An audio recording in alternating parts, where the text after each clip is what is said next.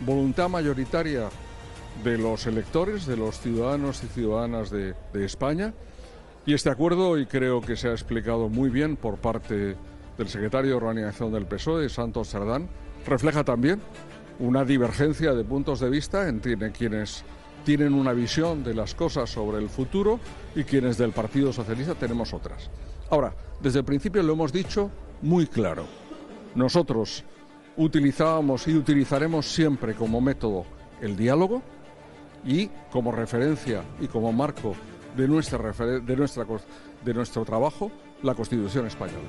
Y nunca haremos nada ni fuera de la Constitución y siempre basándonos en el diálogo. Por eso yo creo que hoy es un día de futuro y de esperanza